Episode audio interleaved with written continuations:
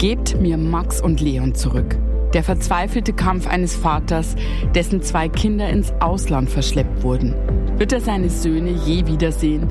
Ein Mann gefangen in den Mühlen der Justiz. Heute bei Spurlos.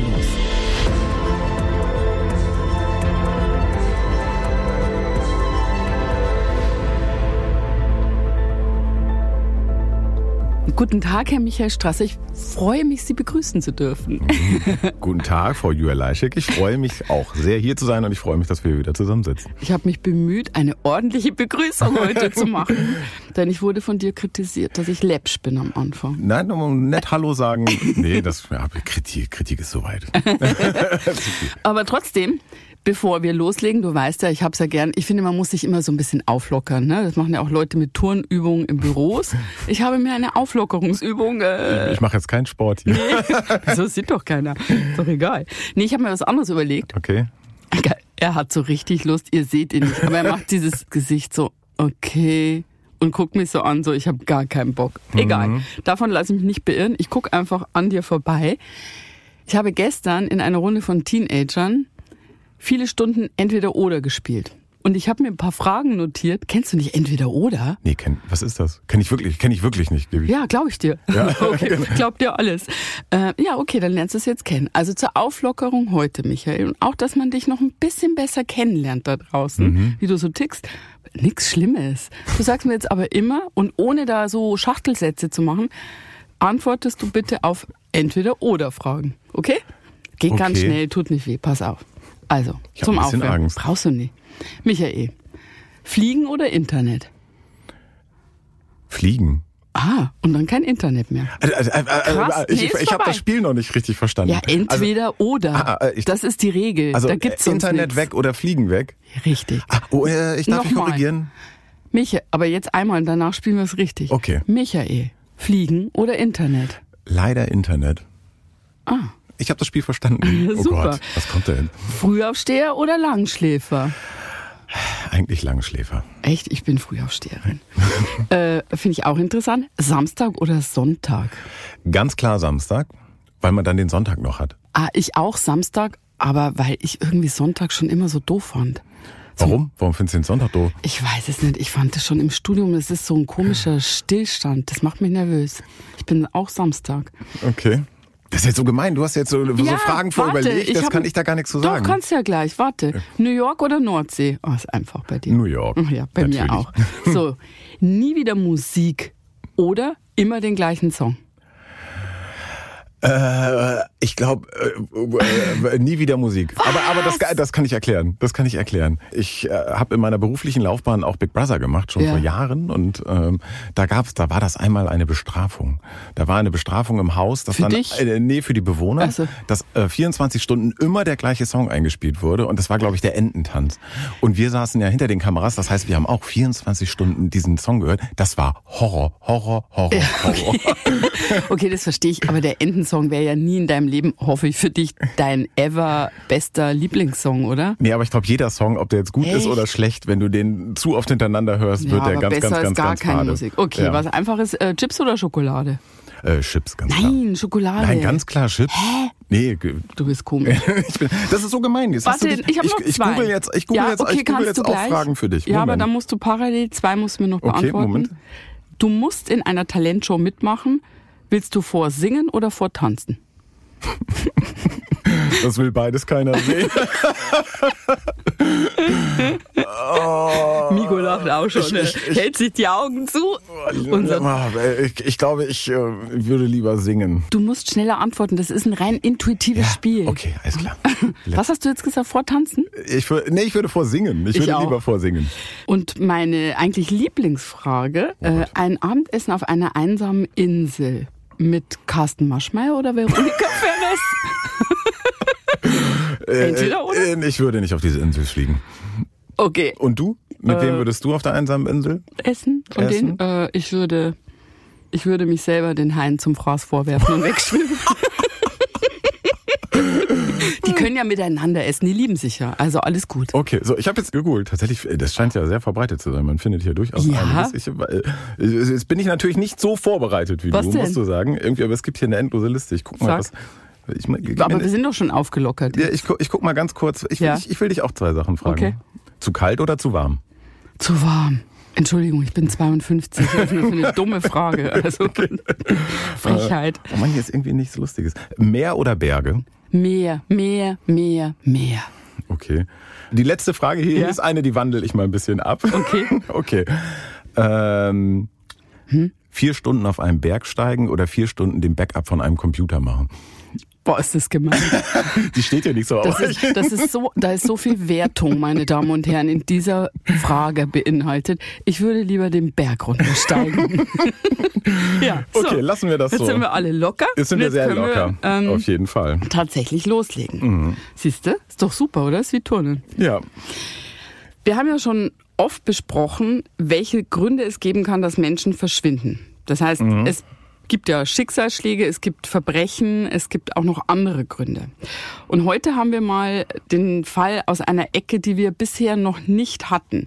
Es ist nämlich ein Verschwinden mit juristischem Hintergrund, kann man sagen. Und es ist ein Fall, in dem viele Menschen wissen, wo die zwei Gesuchten sind, es aber nicht sagen. Das ist auch ein ganz neues Thema für uns. Was ich an der Stelle auch wichtig finde, liebe Juristen da draußen, es geht heute ganz viel um Sorgerecht, um Kindesentzug, Kindesentführung, Aufenthaltsbestimmungsrecht.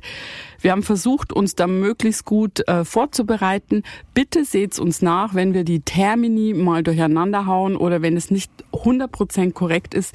Wir sind keine, jedenfalls keine Volljuristen und tun unser Möglichstes. Es war uns aber tatsächlich wichtig, diese Geschichte ähm, ja von der menschlichen Seite her zu erzählen und deswegen findet die heute statt.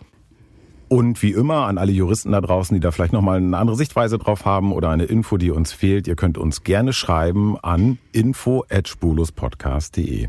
Ja. Der Fall ist wirklich sehr vielschichtig und ein Thema, was da immer wieder auftaucht, sind Klischees an verschiedenen Stellen. Klischees über Nationalitäten, über Menschen. Ähm, deswegen die Frage, Julia, glaubst du an Klischee? Glaubst du, dass da irgendwas dran ist manchmal? Was meinst du? Ja, ich meine, Deutsche sind ordentlich und fleißig, Südländer sind temperamentvoll mhm. äh, und ja, emotional.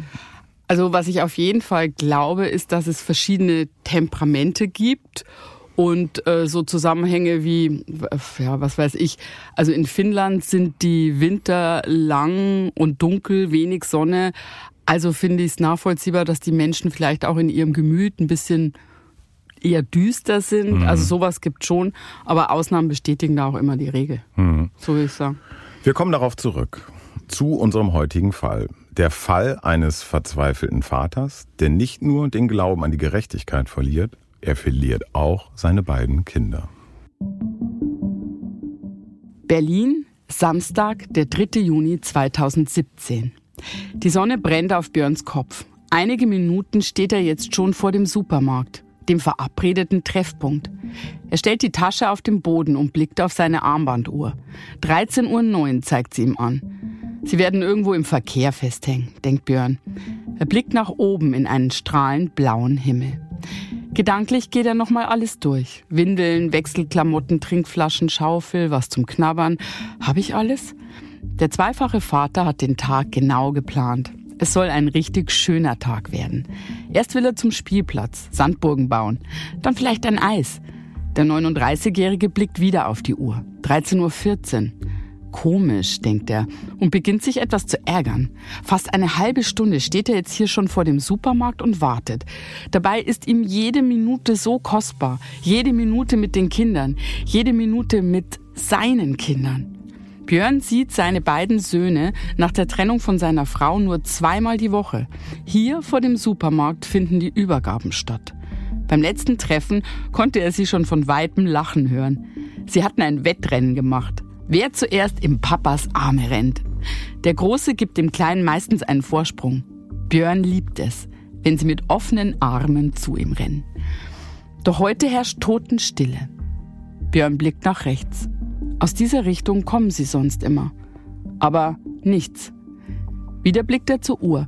Nun zeigt sie 13.28 Uhr. Björn wird ungeduldig. Er greift in seine Hosentasche und holt sein Handy raus. Im Adressbuch sucht er den Eintrag Naoko, seine Ex-Frau, und wählt die Nummer. Es klingelt und klingelt. Sechsmal. Dann geht die Mailbox ran. Hallo, ich bin gerade nicht zu erreichen. Björn legt auf. Wieder blickt er rechts die Straße runter. Niemand.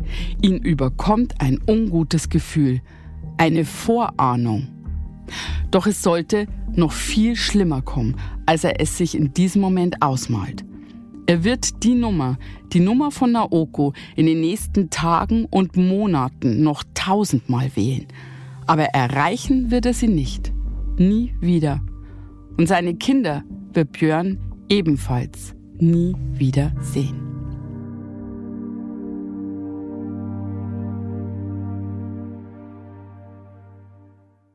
Einige Namen und Daten mussten wir ändern. Björn ist der Vater der beiden entführten Kinder. Er ist heute 45 Jahre alt und lebt noch immer in Berlin. Es vergeht kein Tag, an dem Björn nicht an seine Kinder denkt. Das sind ganz schmerzhafte Gedanken. Er hat jetzt seine Kinder sechs Jahre nicht mehr gesehen. Max und Leon, so heißen sie, sind heute acht und neun Jahre alt. Was Björn bleibt, sind Erinnerungen und alte Fotos. Fotos meiner Kinder kann ich immer anschauen und schaue ich auch gerne an. Ich glaube, was mir am meisten wehtut, ist, dass ich nicht mal weiß, ob meine Kinder überhaupt noch leben. Ich weiß nicht mal, wie es meinen Kindern geht. Björn ist selbst Scheidungskind. Als er sechs Jahre alt ist, bekommt seine Mutter das alleinige Sorgerecht. Der Kontakt zu seinem geliebten Vater bricht plötzlich ab. Björn hat eigentlich eine unbeschwerte Kindheit, doch er denkt als kleiner Junge immer wieder an seinen Vater zurück. Damals schwört er sich, meine Kinder wachsen nicht ohne Vater auf.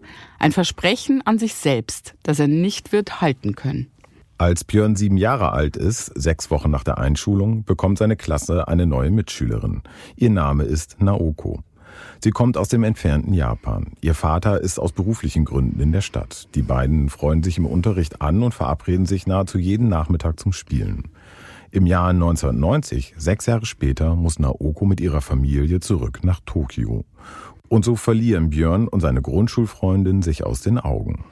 Nach 28 Jahren, im August 2012, erhält Björn eine überraschende Facebook-Nachricht.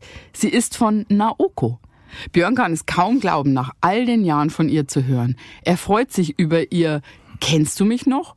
Und erinnert sich sofort an die gemeinsamen Kindertage zurück. Nach fast drei Jahrzehnten ist viel passiert. Björn erzählt, dass er mittlerweile in Berlin lebt und im Online-Marketing tätig ist. Welch ein Zufall. Naoko fliegt in drei Wochen nach Berlin. Beide planen sofort ein Wiedersehen. Am 31. August 2012 ist es dann soweit. Björn fährt zum Flughafen. Er ist aufgeregt und zugleich erleichtert, als sie lächelnd auf ihn zuläuft.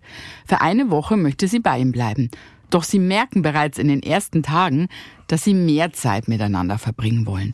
Und so verschiebt Naoko den geplanten Rückflug um weitere drei Wochen. Sie leben auf engstem Raum in seiner kleinen 30 Quadratmeter großen Einzimmerwohnung.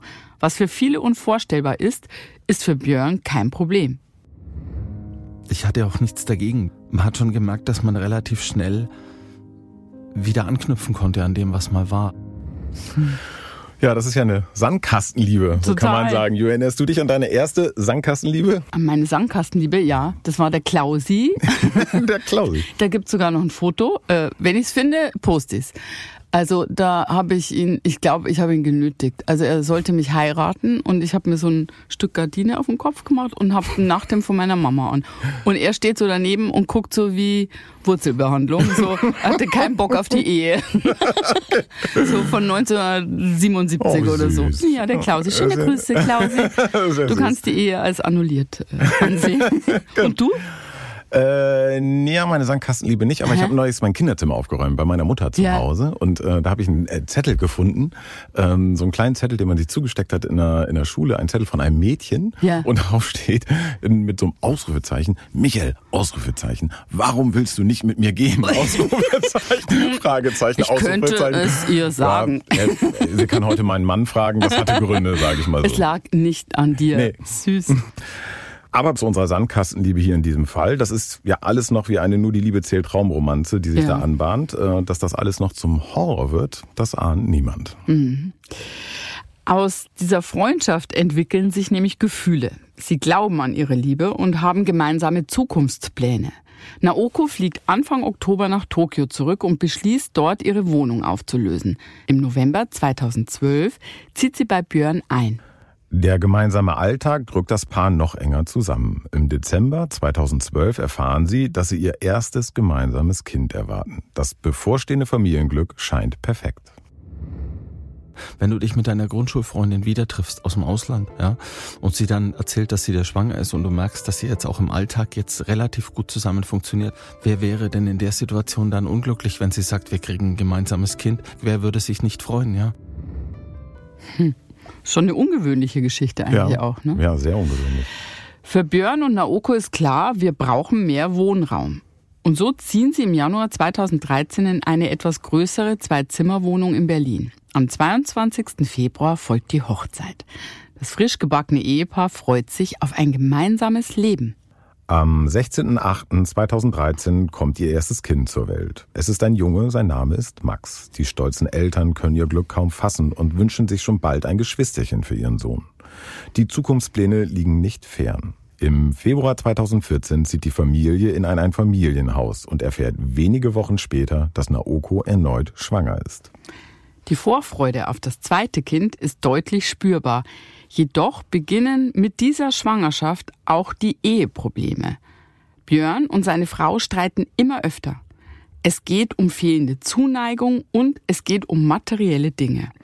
Naoko fordert von Björn Schmuck und andere teure Gegenstände als Beweis seiner Liebe. Es kommt immer wieder zum Streit und das Paar lebt sich sehr schnell auseinander. Björn wird bewusst, dass etwas passieren muss. Er möchte nicht die Scherben aufsammeln und er hofft auf einen Neuanfang. Doch es scheint für ihn aussichtslos. Wir haben niemals gemeinsam beschlossen, für die Liebe zu kämpfen. Ich habe das gemacht. Ich habe mich wirklich bemüht.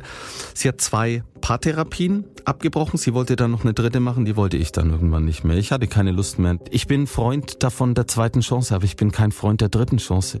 Aber es war halt eine komplette Illusion. Weil mein großer Fehler war damals, dass ich mir die Frau, die erwachsene Frau nicht genug angeschaut habe und einfach immer noch das kleine süße Mädchen gesehen habe, mit dem ich mal befreundet war durch die rosa Brille und alles. Das war der große Fehler. Trotzdem ist sie kein schlechter Mensch. Es gibt ja einen Grund, warum ich mich damals in sie verliebt habe. Ja. Ähm, schade ist, was sie daraus gemacht hat. Es klingt so ein bisschen danach, als seien sie zu schnell dann zusammengekommen, ja. als sie sich wieder getroffen haben. Aber ich finde es ja bemerkenswert, dass sie ja offensichtlich dann trotzdem ihre Beziehung gekämpft haben und der Paartherapie gemacht haben. Ah. Das ist ja auch nicht selbstverständlich. Ja, auf jeden Fall. Auf jeden Fall eher. Also ich mag ja diesen Satz, ähm, lieber was reparieren als wegschmeißen. Das mhm. finde ich so eigentlich einen ganz guten Kompass. Aber wenn dann jemand, und in dem Fall ist es Björn, so das Gefühl hat, er rennt damit so ins Leere, dann ist auch aus seiner Sicht diese Enttäuschung sehr gut nachvollziehbar. Mhm. Ich möchte noch einen Satz aufgreifen, den er gerade gesagt hat. Er sagt, sie ist kein schlechter Mensch trotzdem. Und das mhm. finde ich eigentlich richtig gut. Das kennt man bei, bei so erbitterten Scheidungskriegen. Und äh, hier läuft es auf sowas hinaus eigentlich ganz anders. Ja, Björn hat uns ja erzählt, dass es viel um materielle Forderungen ging, so hat er es genannt. Das ja. scheint schon heftig gewesen zu sein. Vielleicht waren es ja auch unterschiedliche Vorstellungen, kulturbedingt, Fragezeichen? Das glaube ich auf jeden Fall. Ich glaube, da haben sie schon eine Riesenherausforderung hm. gehabt. Deutsch, Japanisch. Die einstige Liebe ist auf jeden Fall erloschen. Und auch das Zusammenleben ist nicht mehr das, was es mal war. Björn ist in seinem Unglück gefangen. Er reflektiert die Paartherapien und fühlt sich ausgenutzt. Ihm wird klar, dass sie emotional nicht mehr zueinander finden werden. Er sucht das Gespräch mit seiner Frau und spricht von Trennung. Björn erinnert sich noch genau. Wenn du dich trennst, wirst du diese Kinder nie wiedersehen. Egal, was es mal an Liebe gab. Spätestens, wenn sowas kommt, dann bleibt nichts mehr übrig. Das ist ein heftiger Satz, ne? Das klingt ja auch ein bisschen wie eine ja, Ankündigung, kann man sagen. Ja, auf jeden Fall. Also, wenn sie das so gesagt hat, dann ist es auch ähm, nicht nur eine Drohung, das ist ja wie Erpressung. Ja, vielleicht hat sie es ja auch nur im Effekt gesagt. Da sagt man ja oft mal im Streit was, was man nachher bereut. Irgendwie, äh, letztendlich wissen wir nicht, aber so spurlos ist es sicherlich nicht an ihm vorbeigegangen, so ein Satz. Er ist Vater. Das sind schon sehr bedeutende Worte. Das glaube ich mhm. auf jeden Fall. Wir haben deswegen genau darüber mit Psychotherapeutin Franka Cerutti gesprochen. Franka kennt ihr bestimmt aus ihrem Podcast Psychologie to go. Da gibt sie ganz spannende Einblicke in das Thema Psychologie. Wenn ihr den noch nicht kennt, glaube ich aber nicht, dann solltet ihr auf jeden Fall reinhören.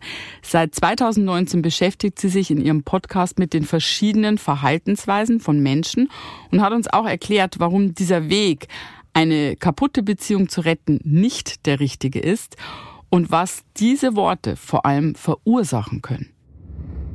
Wenn bereits vor der Trennung eine Person die andere Person in dieser Art und Weise bedroht, dann sagt es nichts anderes, als dass letztlich diese Person bereit ist, auch unter Zuhilfenahme von krasser Manipulation und auch indem sie eine richtige Drohkulisse errichtet, letztlich einen Beziehungsstatus zu erzwingen, und ich glaube, es ist nicht übertrieben zu sagen, dass das eine absolute Red Flag in Hinblick auf die Beziehungsqualität ist.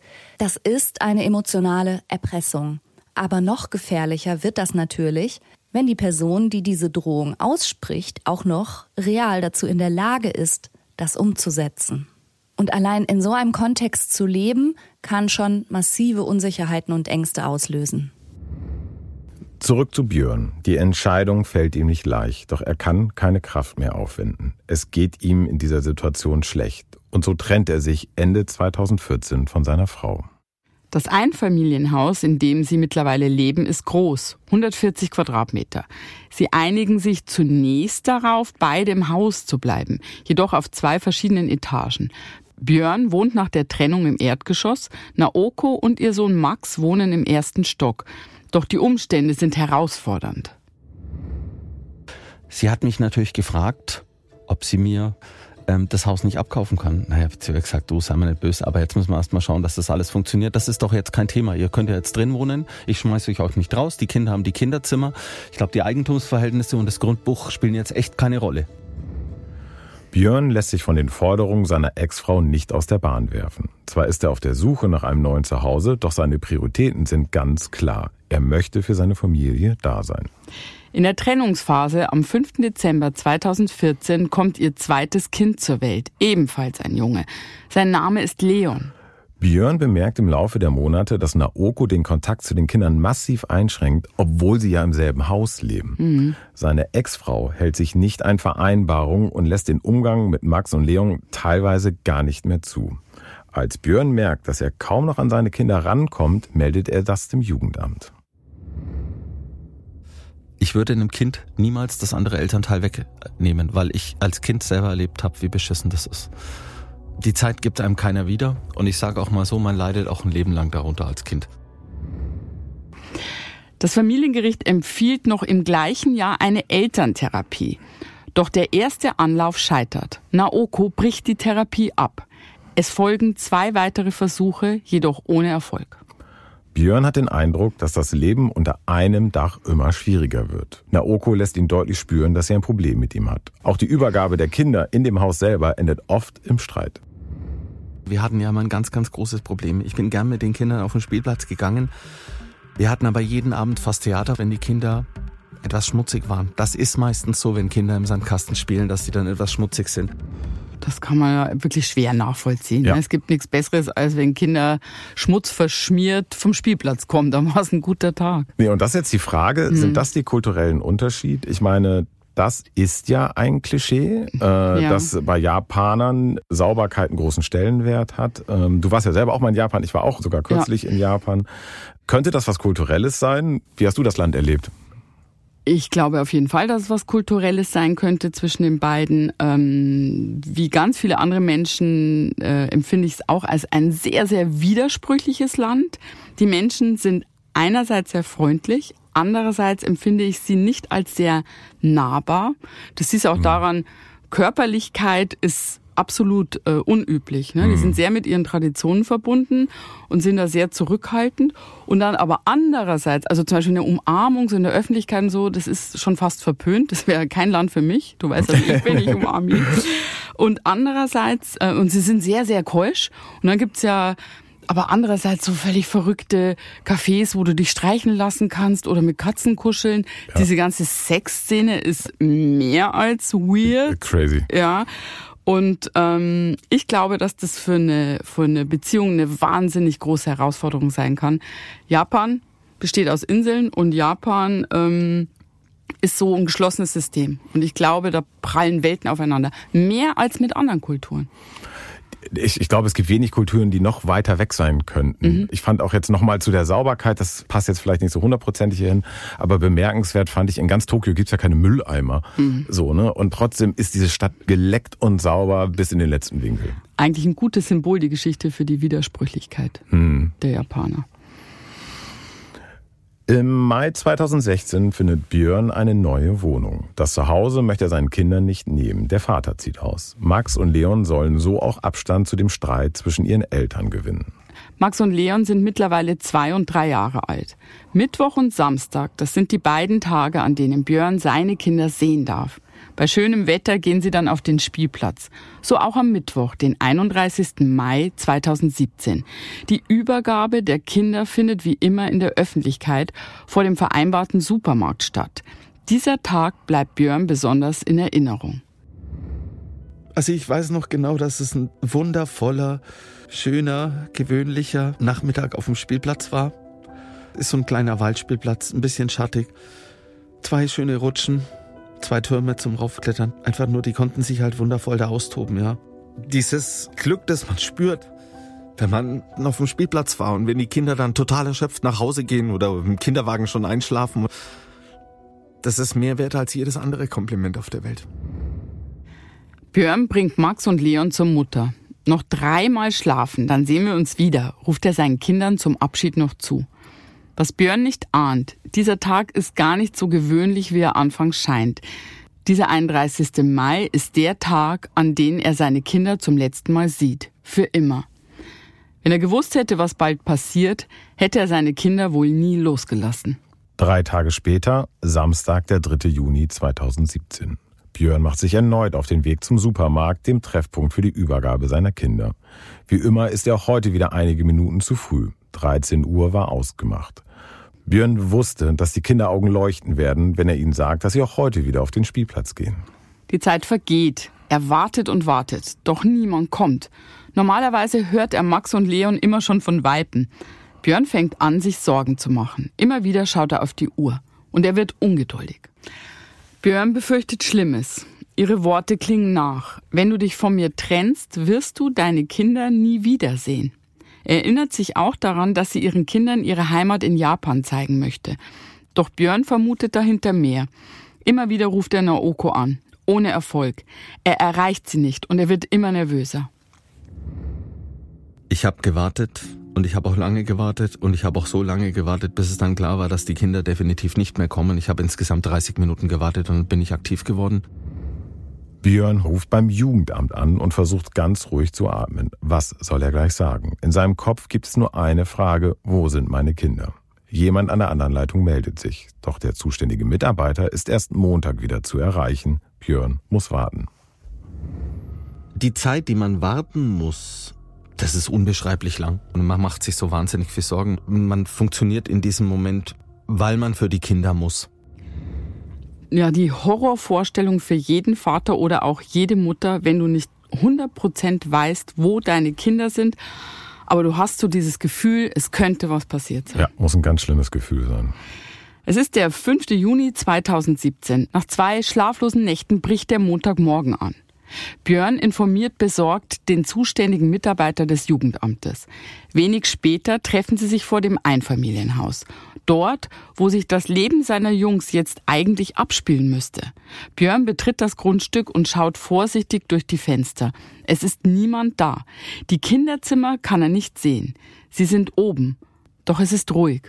Dann meldet sich Björn bei der Polizei, denn der Ernst der Lage wird klar. Die Polizei macht sich auf den Weg zum Haus. Wenig später trifft auch ein bestellter Schlüsseldienst ein.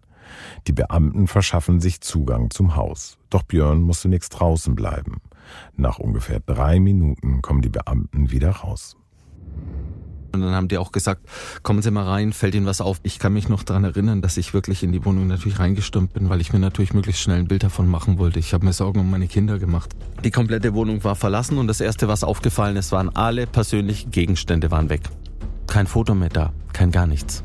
Alle persönlichen Gegenstände waren weg. Waren teilweise so aus der Wand rausgerissen, dass der Putz mit runtergekommen ist. Das Ganze ist im Prinzip eine Kindesentführung mit Ansage und dreijährigem Anlauf. Ja, die Wohnung war leer. Hm. Alle Hinweise deuten darauf hin, dass Naoko mit den Kindern nach Japan gegangen sein muss. Ja, das liegt jetzt nahe. Und da eine Reise über die deutschen Grenzen hinweg wegen des geteilten Sorgerechts ja eine schriftliche Zustimmung des Vaters benötigen, ähm, mhm. kann man klar von einer Entführung sprechen. Ja. Björn hat nie einer Ausreise seiner Kinder zugestimmt, auch nicht für Urlaubsreisen. Das hat einen rechtlichen Hintergrund, das versuchen wir mal kurz zu erklären. Also jetzt wird's tatsächlich, äh, ich sag mal, pseudojuristisch. Denn wenn Björn da vorher zugestimmt hätte, dass Naoko mit den Kindern nach Japan reisen darf, also zum Beispiel im Rahmen von einem Urlaub, mhm dann würde ein ganz wichtiges Abkommen zwischen den beiden Staaten nicht greifen. Das sogenannte HKÜ, also das Hager Kindesentführungsübereinkommen. Das muss jetzt erklären, was besagt dieses Übereinkommen? Es besagt, ich lese es einfach vor, dass entführte Kinder von dem Land, in das sie entführt worden sind, innerhalb von sechs Wochen zurückzuführen sind. Japan ist diesem Abkommen zum 1. April 2014 beigetreten. Das heißt, Björn ähm, hat dieses Szenario natürlich nicht erhofft, aber so ein bisschen kommen sehen. Deswegen hat er so vorauseilend äh, schon nie irgendeiner Ausreise zugestimmt und ist damit ja auf eine Nummer sicher gegangen. Ganz genau. So, aber jetzt mal ganz, ganz plump betrachtet, ja. da muss er jetzt ja eigentlich nur zum Telefon greifen, ja. äh, sich darauf berufen, mhm. auf dieses Abkommen und einen Anwalt, wie auch immer, die Behörden anrufen und ja. sagen, äh, ich möchte die Kinder zurück. Ja, das ist die Theorie, aber äh, nicht die Praxis, weil leider geht's nicht so einfach. Also diese Bearbeitung dieses HKÜ ist für den Antragsteller, in dem Fall ist es ja Björn, wohl ein riesiger Aufwand, der natürlich monatelang dauern kann. Kannst dir vorstellen, mhm. es gibt solche Fälle halt auch öfters. Und da muss auch erstmal recherchiert werden, wie ist die Sachlage. Weil über allem steht natürlich immer das Wohl des Kindes oder der Kinder. Also Paradoxerweise darf die Bearbeitung aber nicht länger als zwölf Monate dauern. Und wenn diese Frist nicht eingehalten werden kann, gilt die Ausreise der Kinder als stilles Einverständnis. Das ist wirklich der totale Wahnsinn. Ab jetzt tickt die Uhr. Ja. Er hat wirklich zwölf Monate Zeit, das auf diesem rechtlichen Weg in die Wege zu leiten. Mhm. Ab da hat er keine Chance mehr. Wirklich krass. Ja, genau so ist es. Björn hat sich natürlich schon im Zuge der laufenden Trennung mit dem Thema befasst. Und deswegen weiß er auch sofort, jetzt läuft die Uhr. Mhm. Zurück zum Sommer 2017. Kurze Zeit nach dem Verschwinden seiner Ex-Frau und der Kinder bestätigt sich Björns Vermutung. Naoko hat Deutschland verlassen und ist mit den Kindern nach Japan gereist. Immer wieder fragt er sich, wie konntest du mir das antun? Wie konntest du das den Kindern antun? In seiner Verzweiflung kann er keinen klaren Gedanken fassen. Er hat einfach nur Angst, seine Kinder nie wiederzusehen. Ich muss dich ganz kurz unterbrechen. Ja. Eine Frage habe ich ja. jetzt wieder. Und das ist auch eine Frage, die ich mir auch in anderen Fällen schon gestellt habe. Mhm. Jetzt weiß er doch, die sind in Japan. Mhm. Er wird auch ungefähr wissen, wo Verwandte wohnen, wo sie herkamen. Jetzt setze ich mich doch im Flieger und fliege dahin. So. Ja, also er kennt natürlich die Adresse von Naokos Eltern. Also er war zwar nie dort, auch nicht, als er mit ihr zusammen war, aber Naoko und Björn hatten in der Vergangenheit mal die Adressen ihrer Eltern ausgetauscht er könnte jetzt zwar hinfahren, aber er könnte seine Kinder nicht mitnehmen. Hm. Das geht nicht. Hm? Ich meine, die Mutter hat die Kinder entführt. Ja. Er hat das Sorgerecht. Also theoretisch, ich, man versteht es nicht so ganz. Ja. Warum er nicht einfach Ding Dong, da bin ich, hier sind die Papiere aus Deutschland, hm. es gibt dieses Abkommen, gib mir die Kinder. Trotzdem, da spielt auch dann das japanische Recht äh, im Weiteren mit rein. Also für die Japaner ist die Handlung der Mutter zu dem Zeitpunkt jetzt so eine Art Heimholung. Sie sprechen hier nicht von einer Entführung. Jedenfalls so lange nicht, bis er dieses Verfahren des HKÜs durchlaufen hat.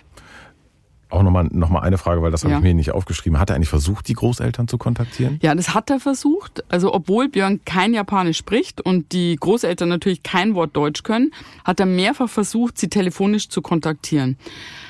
Weil der Vater konnte ein bisschen Englisch. Also der Großvater. Mhm. Aber er hatte da nie jemanden erreichen können und alle anderen Kanäle sind auch gescheitert. Also er hat per E-Mail versucht, über Skype, über Facebook Nachrichten hinterlassen. Es ist nichts zurückgekommen. Also äh, heute sagt man dazu, er ist klassisch geghostet worden. Hm. Aber er hätte zu dem Zeitpunkt noch gewusst, wo die Kinder wahrscheinlich sind. Das ist heute ja. auch anders, ja. aber der Reihe nach. Zu dem Zeitpunkt war es im strengen Sinn noch keine Spurlosgeschichte. Es wird zur Spurlosgeschichte. Kurz nach dem Verschwinden leidet Björn natürlich unter dem unfreiwilligen Entzug seiner Kinder. Er setzt sich ausgiebig mit dem Thema Kindesentführung auseinander und beschließt, die Zeit nicht einfach so verstreichen zu lassen. Er muss handeln. Er nimmt sich den Antrag für das Hager Kindesentführungsübereinkommen zur Hand und sucht einen japanischen Anwalt auf, der ihm bei dem Verfahren mit den japanischen Behörden unterstützen soll. Die Bearbeitung der Unterlagen ist gar nicht leicht. Unzählige Formulare liegen auf Björns Schreibtisch. Er nimmt sich der Aufgabe an, denn er weiß genau, wofür er kämpft. Doch dieser Aufwand ist nicht die größte Hürde. Das gesamte Verfahren kostet ihn rund 100.000 Euro.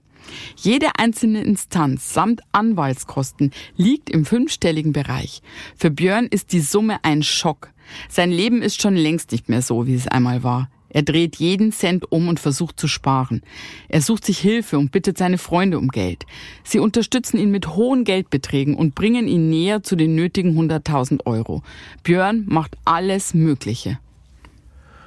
Auch in Deutschland versucht Björn weiter alles. Er wendet sich an das Jugendamt und besteht nun auf das alleinige Sorgerecht. Parallel zu den Bemühungen in Japan wird in Deutschland ein neues Umgangsverfahren eingeleitet. Nach drei Monaten kann er aufatmen. Am 20. September 2017 spricht das Amtsgericht Nauen das alleinige Sorgerecht für Björn aus.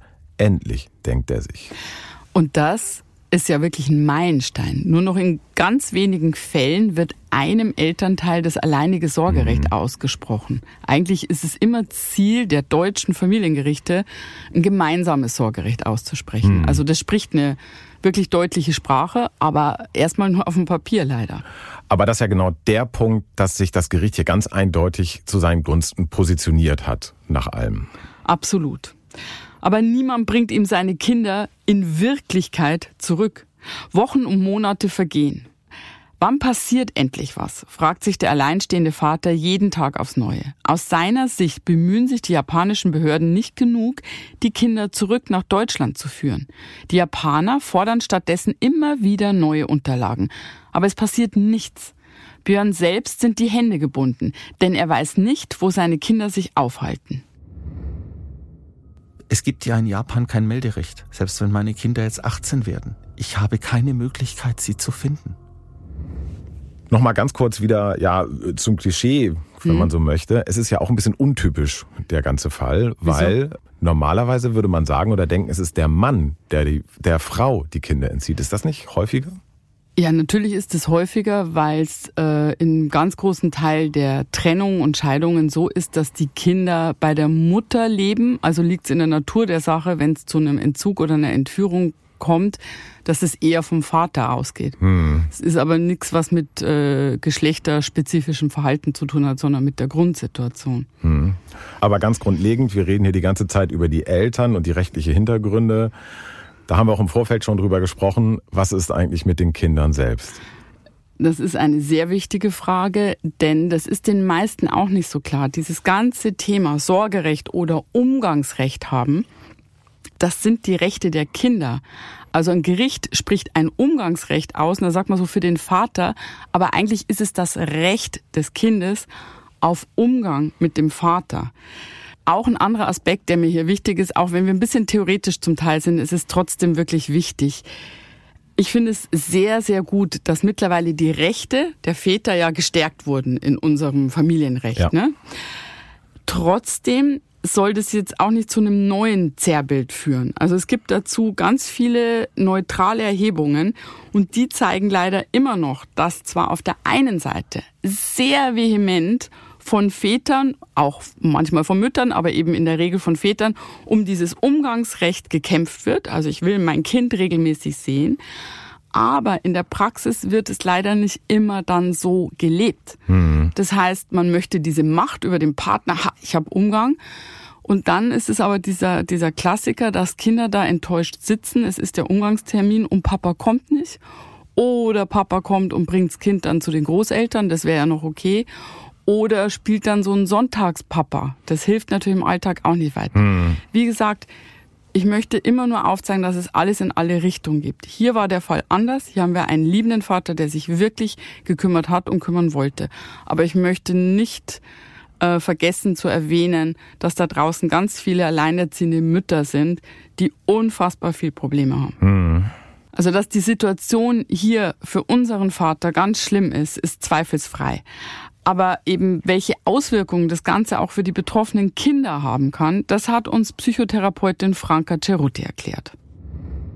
Je kleiner sie sind, desto besser werden sie mutmaßlich mit diesem plötzlichen Verlust fertig. Aber nichtsdestoweniger ist da eine Bezugsperson von jetzt auf gleich weggebrochen und welche Folgen das in der Zukunft dieser Kinder haben wird, ist überhaupt nicht absehbar. Das kann sein, dass sich das massiv auf den Bindungsstil und auch auf das Vertrauen in späteren Beziehungen auswirkt und darauf, wie diese Kinder als Erwachsene ihre eigenen Beziehungen gestalten.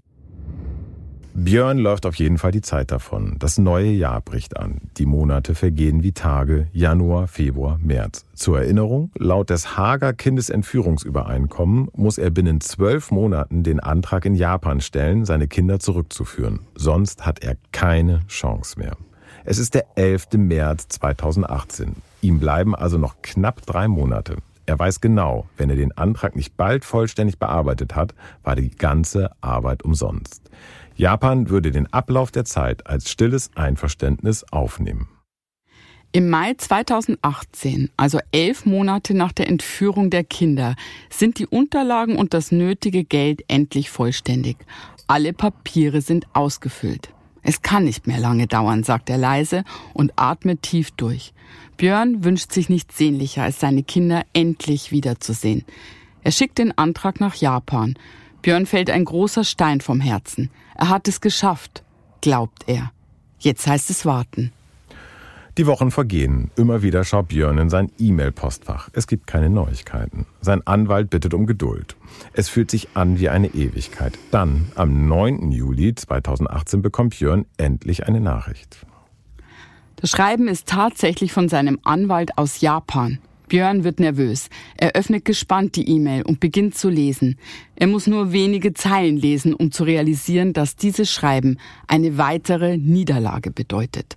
Denn das japanische Familiengericht erwartet, dass das japanische Elternteil die Kinder zunächst eigenständig zurückführt. Björn weiß, dass Naoko dies niemals freiwillig tun würde. Ja, jetzt hat der ganze Antrag nichts gebracht. Ähm, ja. Aber es tut mir leid, dass ich da nochmal drauf zurückkomme. Mhm. Ich möchte Björn wirklich nichts Böses, aber er hat jetzt elf Monate über Papieren gehangen, Anträge ausgefüllt. Warum ist er da nicht hingeflogen? Weil ihm das nichts bringt. Also äh, er spricht die Sprache nicht. Das ist da eine riesige Barriere. Ähm, er weiß schon, er darf sie nicht mitnehmen. Also er darf sie jetzt nicht im Gegenzug wieder entführen, weil das wär's ja dann. Und er weiß, er wird sie dort auch nicht sehen. Also er weiß nicht, wo die gemeldet sind. Tokio, du kennst Tokio, ist jetzt keine Stadt, wo man mal, weiß ich nicht, schnell von Ort zu Ort äh, fährt und sich da gut zurechtfinden kann. Mhm, größte Stadt der Welt. Absolut. Und auch wenn das irgendwie blöd klingt als Argument, wir reden hier auch von horrenden Kosten. Er braucht ja schon jeden Cent und hat überall Schulden, um diesen offiziellen Weg zu beschreiten. Das klingt jetzt sehr nüchtern, mhm. aber ich glaube schon, das war der, der aussichtsreichste Weg. Dieses Gefühl bleibt immer, boah, wenn ich meine Kinder vermisse, dann setze ich mich doch in den Flieger.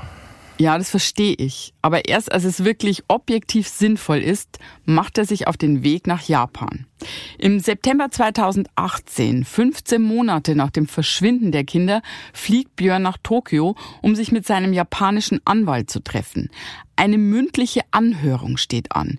Diese Anhörungen werden in Japan normalerweise ohne die Betroffenen abgehandelt. Doch dieser Termin weckt Hoffnung in dem verzweifelten Vater. Wird er seine Kinder schon bald wiedersehen? Ich bin natürlich mit wahnsinnig viel Hoffnung nach Tokio gereist.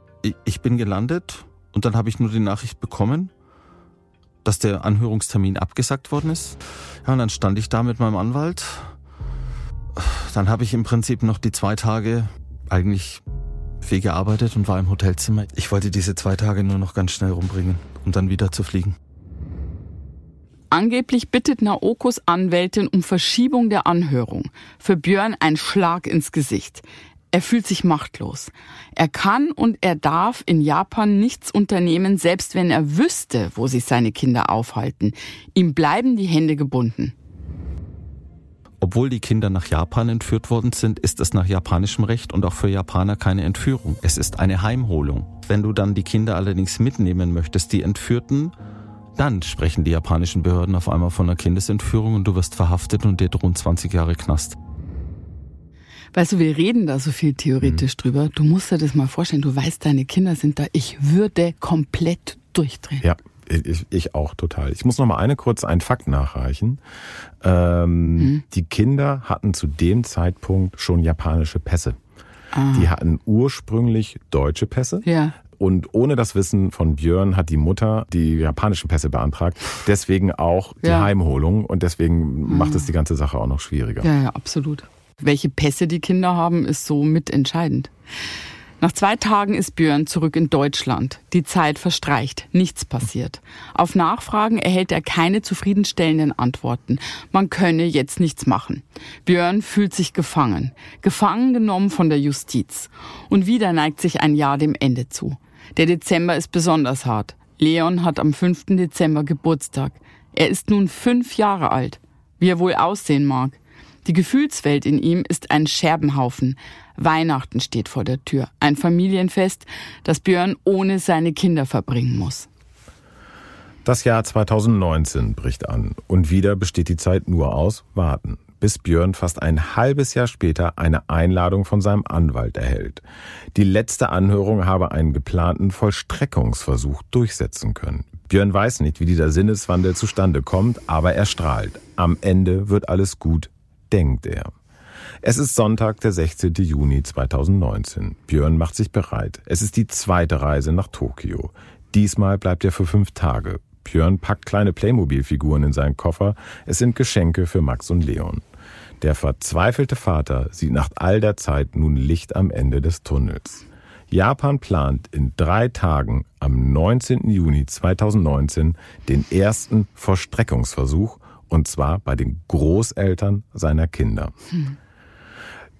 Eine Sache nochmal kurz, auch nochmal nachgereicht. Ein Fakt am Rande. Björn musste diese Vollstreckungsversuche, also mhm. der Versuch, die Kinder aus dieser Familie zu holen, ja. bezahlen. Jeder Versuch 15.000 Euro Gott. jedes Mal. Mhm.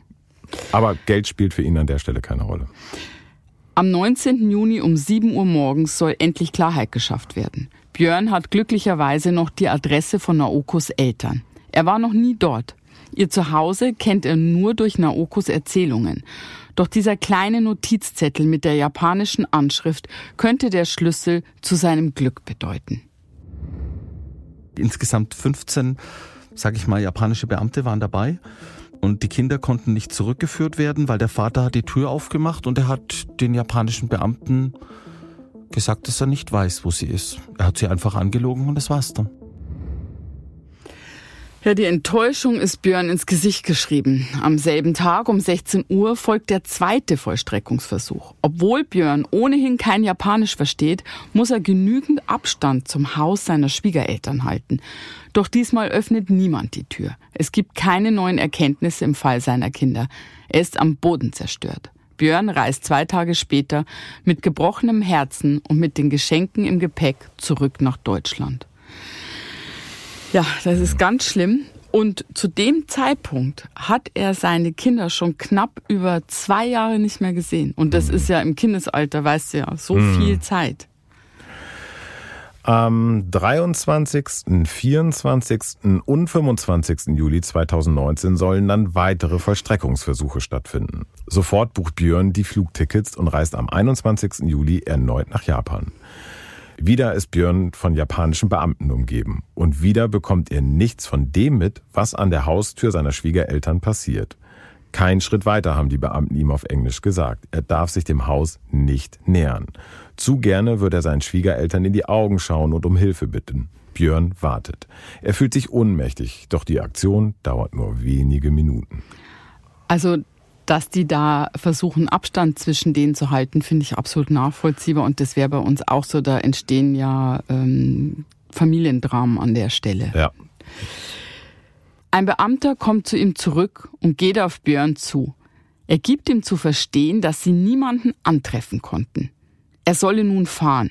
Sie würden es morgen noch einmal versuchen. Björn fährt enttäuscht zum Hotel zurück. Und dort angekommen erfährt er, dass es kein Morgen mehr geben wird.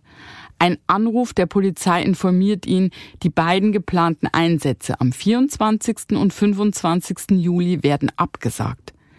Björn weiß, wie schwer die Rückführung in Japan ist, doch er kann die Situation nicht einfach so hinnehmen. Er hat wirklich geglaubt, diesmal etwas erreichen zu können. Ich will ganz ehrlich sagen, und ich hatte wirklich die Hoffnung, dass meine Kinder und ich, dass wir der erste Dominostein sind, der umfällt. Ja, Björn hat jetzt schon eine regelrechte Odyssee hinter sich und das lange Hin und Her kann man so zusammenfassen. Er hat es auf allen Wegen versucht er hat versucht, seine Kinder zu bekommen. Er hat alles gemacht, alles bezahlt, alle Rechtsmittel eingelegt, mhm. ohne Erfolg. Und heute weiß er noch nicht mal, wo seine Kinder sich eigentlich aufhalten. Und genau der Punkt ist so schwer nachzuvollziehen, weil da findet ja ein Rechtsverfahren statt und irgendwo müssen die Briefe an seine Frau ja hingehen. Dass er trotzdem nicht weiß, wo sie sind, ist echt schwer zu begreifen. Nee, eigentlich ist es relativ einfach, weil es läuft komplett über die Anwälte und die müssen nicht den Aufenthalt ihrer Mandanten preisgeben. Das ist das Besondere in diesem Fall. Mhm. Die Kinder sind für ihn spurlos verschwunden. Ja. Obwohl es Menschen gibt, die wissen, wo sie sind, hat er keinerlei Chance, an eine Information zu kommen. Ja. Björn fühlt sich mittlerweile nicht nur von den japanischen Behörden im Stich gelassen. Er hofft auf die Hilfe der deutschen Behörden, sein Sorgerecht, das ihm ganz zugeschrieben wurde, endlich durchzusetzen. Doch es soll alles noch viel schlimmer kommen. In dem Fall kommt es 2020 zu einer Wendung, mit der niemand gerechnet hat.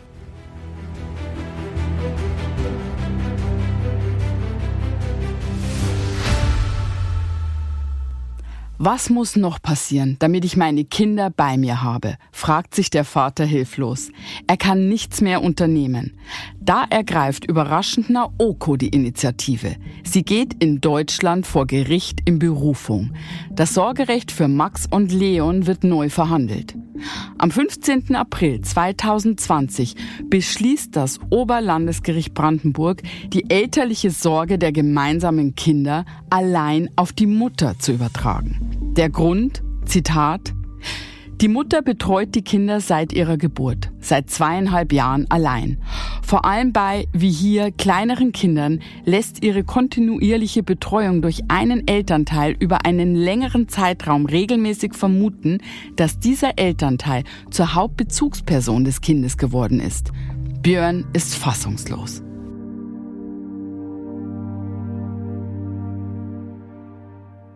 Als ich den Beschluss damals bekommen habe, das kann man eigentlich kaum beschreiben oder so. Ich hätte nie damit gerechnet. Ich war in dem Moment zu geschockt, wie wenn mich ein LKW überfahren hätte, zu, zu geschockt, um zu weinen. Das ist hart. Ja. Da kämpft Björn fast drei Jahre um die Rechte seiner Kinder. Alles zieht sich wahnsinnig lange, tausend Versuche, aber er lässt nichts unversucht. Aber weil es so lange dauert, wird ihm das zum Verhängnis und zum Argument dafür, dass er das Sorgerecht nicht behält. Ich verstehe das aus Sicht dieses verzweifelten Vaters absolut. Ich verstehe aber auch äh, die Entscheidung des Gerichts, denn auch hier wieder, die gucken sich eigentlich nur, Gott sei Dank, die Perspektive der Kinder an. Und in deren Lebenswirklichkeit gab es jetzt gefühlt über Jahre nur die Mama. Deswegen, so das Gericht, ist sie auch die geeignetste Person, um alles zu bestimmen in dem Moment. Das ist das Beste für die Kinder. Gerecht ist es nicht.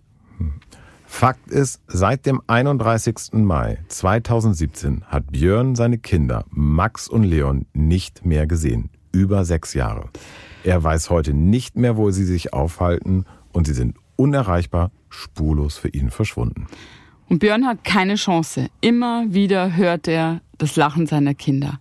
Und immer, wenn er in dem alten Haus steht und durch die Räume geht, kommen besonders viele Erinnerungen hoch. In dem Haus wohnt niemand mehr. Die Kinderzimmer sind seit sechs Jahren unverändert. wie wenn die Zeit eingefroren ist.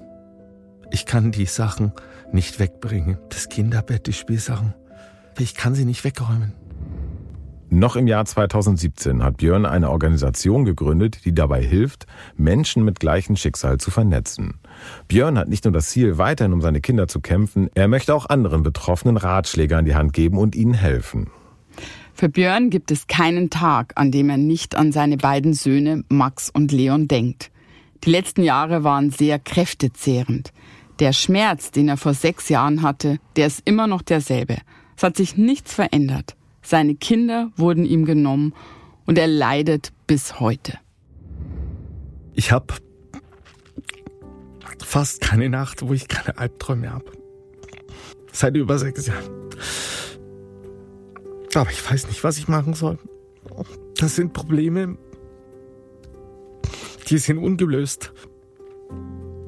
Es gibt nichts Schlimmeres für den Elternteil, wenn es ein Kind verliert. Man kommt nie im Leben darüber hinweg. Ja, ich weiß, es ist eher unwahrscheinlich, dass man uns in Japan hört, aber sollte Björns Ex-Frau über Umwege von diesem Podcast hier erfahren, wir appellieren an Sie. Es geht hier weder um ihre Rechte als Mutter, es geht auch nicht um Björns Rechte als Vater. Es geht in allererster Linie um die Rechte ihrer beiden Kinder auf Mutter und Vater. Bitte melden Sie sich. Außerdem möchte ich mich auch bei Björn bedanken für seine Offenheit, über sein schweres Schicksal mit uns zu sprechen. Alle Infos zu diesem ungewöhnlichen Spurlosfall gibt's wie immer in den Shownotes und kontaktieren könnt ihr uns auch wie immer unter info@spurlospodcast.de. Michael, vielen Dank an dich und an euch vielen Dank fürs Zuhören. Bis ganz bald und passt aufeinander auf.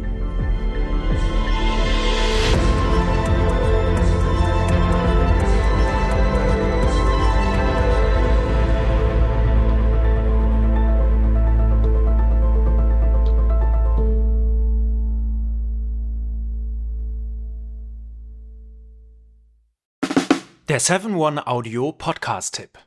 Mein Name ist Paul Ripke und heute geht es um den Podcast AWFNR. Alle Wege führen nach Ruhm. Der Paul Ripke Podcast, das ist ein Gesprächspodcast für seichte Unterhaltung. Also du lauschst zwei Menschen, manchmal auch drei, bei einem Telefonat oder einem Gespräch dabei zu, wie sie darüber labern, was in ihrer letzten Zeit so abging.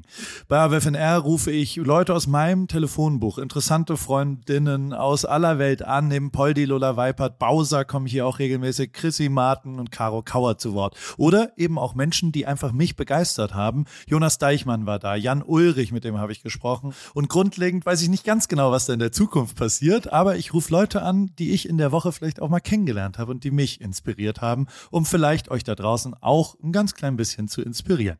Jedes Gespräch überrascht zumindest mich jedes Mal aufs Neue und manchmal kommt sogar dabei raus, dass ich danach mich für ein Praktikum bei Big FM bewerbe und vielleicht sogar das eine oder andere berufliche Erfolgserlebnis feiern darf. Danke, Lola, dafür dafür. Schon mal. Also jeden Dienstag um 16.20 Uhr deutscher Zeit, 420 und so, gibt's eine neue Folge AWFNR. Und wenn du die nicht verpassen willst, dann abonniere jetzt den Podcast auf dem Podcast-Player deines Vertrauens. Viel Spaß beim Hören von Alle Wege führen nach Ruhm.